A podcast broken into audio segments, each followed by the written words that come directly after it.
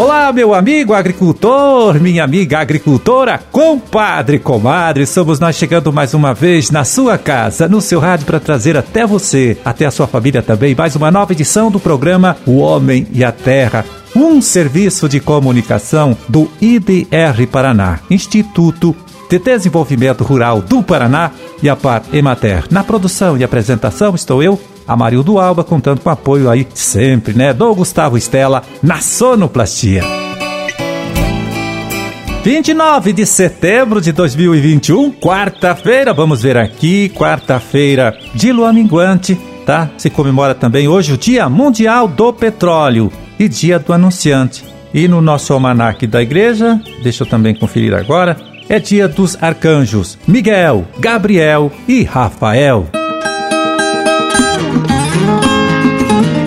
Bom, estamos aí no forte do plantio de mais uma safra de verão, né? Período do ano em que os sericicultores aqui do nosso estado têm enfrentado grandes e sérios prejuízos provocados pela deriva de agrotóxicos. Por isso, vamos agora falar com o nosso colega extensionista, Oswaldo da Silva Pádua, né? Que trabalha no escritório do IDR Paraná, de Nova Esperança, capital nacional da seda, para saber dele como anda esta situação neste momento. Tudo bem, Pádua? Tudo bem. Pois é, no começo deste ano, Pádua, muita gente, né, andou se mobilizando aí para discutir o problema da deriva de agrotóxicos aqui em nosso estado, lançando até uma campanha para conscientizar aí os produtores a respeito deste assunto. Você que trabalha diretamente com os criadores do bicho da seda, aí na região, né, região noroeste do estado, poderia contar para a gente como andam as coisas neste momento? Amarildo, neste momento nós estamos recebendo várias denúncias de várias regiões aí que por ocasião dos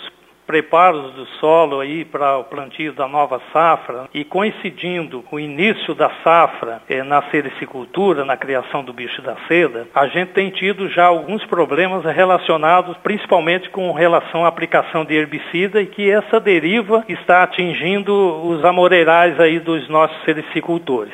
Pado, olha só, como o produtor pode saber que sua plantação de amora foi atingida pela deriva de um agrotóxico e o que ele deve fazer, né? Como ele deve proceder num caso desses? Amarildo, na verdade a gente recomenda que antes que ocorra essa situação, como tem as propriedades vizinhas, é importante que a gente faça uma campanha de boa vizinhança, no sentido de que cada produtor possa se estar conversando, o pessoal, é, o sericicultor, junto com os outros agricultores das outras cadeias produtivas, para que possam estar montando um acordo na hora dessas aplicações para evitar um pouco esse efeito aí da deriva. Mas quando ocorre, a gente recomenda que eles, na verdade, tem que procurar os escritórios do IDR, juntamente com agentes da fiação de seda Bratac, para que eles possam elaborar um boletim de ocorrência, um boletim técnico de ocorrência, né? E esse boletim é encaminhado para a ADAPAR,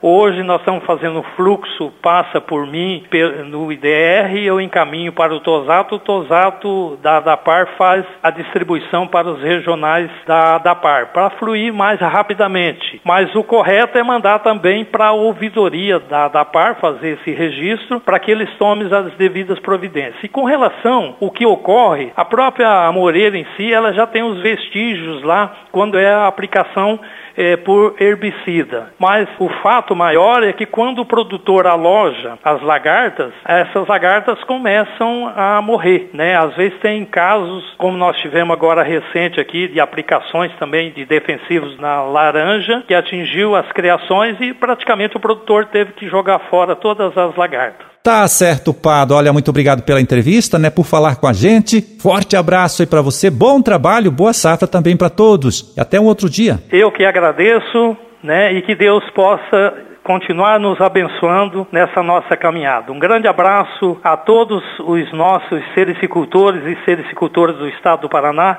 e a todos os nossos colegas extensionistas do estado. Produtor rural, é hora de eliminar o milho tiguera de sua propriedade. Erradique as plantas de milho guacho durante a entre-safra e evite a proliferação da cigarrinha do milho no Paraná. Este inseto sobrevive no milho, o que permite a permanência dos enfesamentos no campo de uma safra para outra, causando grandes prejuízos à produção. Esta campanha é uma iniciativa do Grupo de Trabalho de Enfrentamento do Complexo de Enfesamento do Milho no Paraná.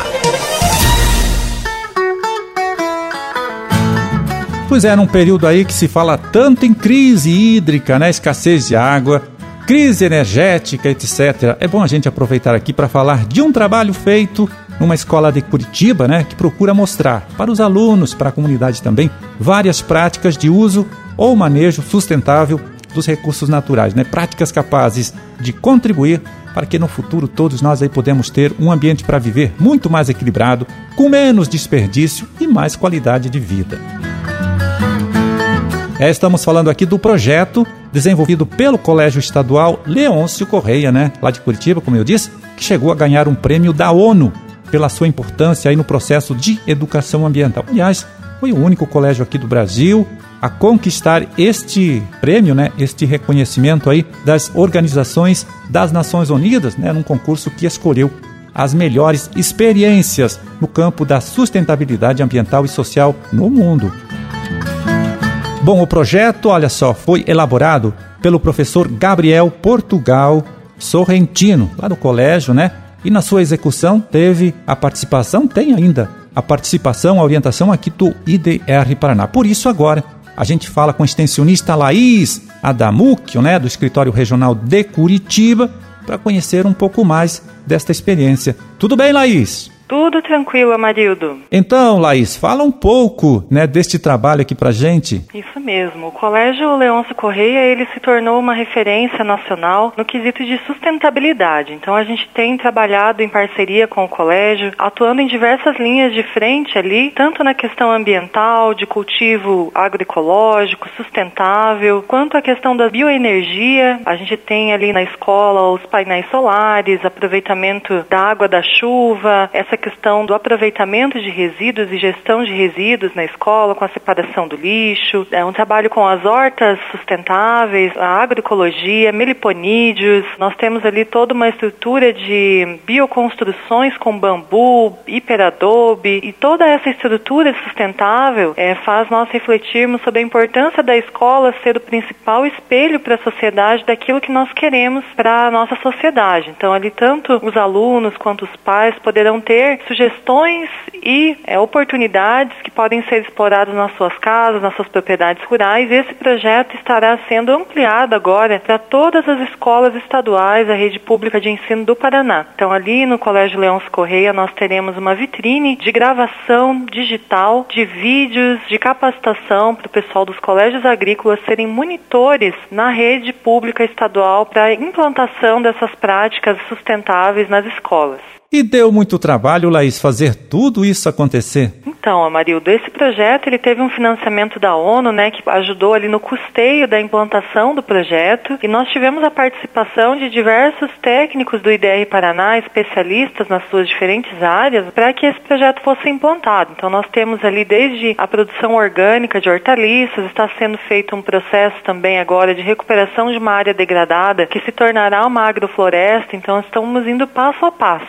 Vai ter também a participação ali dos professores, uma integração pedagógica que a gente ainda está discutindo, né, da implementação de atividades dos alunos que já estão fazendo na emenda curricular algumas ações com a difusão de algumas práticas ali da agricultura orgânica, sustentável, né, no dia a dia das aulas. Então os alunos vão poder ter na prática ali algumas atividades diferentes do que eles já têm em sala de aula, né? Uma oportunidade a mais. Tá certo, Laís. Olha, muito obrigado por falar com a gente, por atender a nossa ligação. Parabéns aí pelo trabalho, parabéns para todo mundo. Um forte abraço e até um outro dia. Obrigada, Marildo. Até mais.